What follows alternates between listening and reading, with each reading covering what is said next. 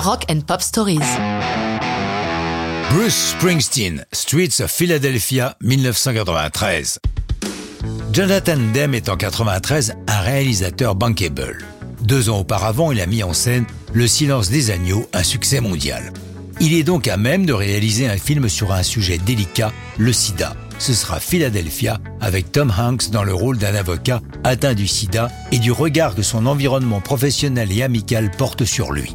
Pendant le montage, il réfléchit à la musique, il connaît pas mal de monde dans le rock, c'est lui entre autres qui avait réalisé le film des Talking Heads Stop Making Sense. Il appelle Neil Young car pour la scène d'ouverture, il a fait un essai avec Thousand Man et ça fonctionne pas mal. Il lui demande donc une chanson originale dans le même style.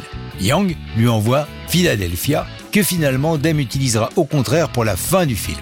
Le problème reste entier. Il appelle donc Springsteen à qui il demande une chanson rock pour les premières images de son film. Justement, Bruce avait commencé à écrire un texte sur la mort d'un ami proche. Il l'utilise et tente d'en faire quelque chose dans l'esprit rock que lui a demandé le réalisateur. Durant quelques après-midi dans son home studio. Mais texte et musique ne collent pas. Que faire? Le boss l'a expliqué dans son autobiographie.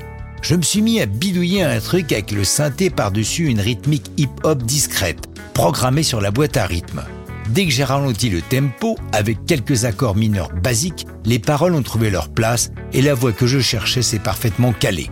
J'ai terminé la chanson en quelques heures et je l'ai envoyée à Jonathan, conscient de ne pas avoir vraiment rempli le cahier des charges. Springsteen attend les critiques de Dem. Il pense que ce qu'il a envoyé n'est qu'une démo qui nécessite des améliorations. Mais lorsque le réalisateur le rappelle, c'est pour lui dire de ne rien toucher, c'est parfait ainsi, il a monté la musique sur les images d'ouverture de Philadelphia et il adore le résultat.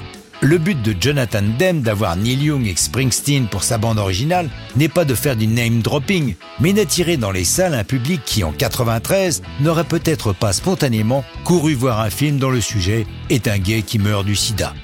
Le film et la chanson auront une grande importance pour la sensibilisation du public à cette grave épidémie. La chanson va valoir à Springsteen un Oscar de meilleure chanson originale en 94, battant sur le fil le Philadelphia de Neil Young. Tom Hanks décrochant lui l'Oscar du meilleur acteur pour sa brillante prestation. En rentrant de la cérémonie, Bruce a dû ouvrir sa valise, la statuette ayant déclenché l'alarme à la fouille des bagages. Mais ça, c'est une autre histoire et ce n'est plus du rock'n'roll.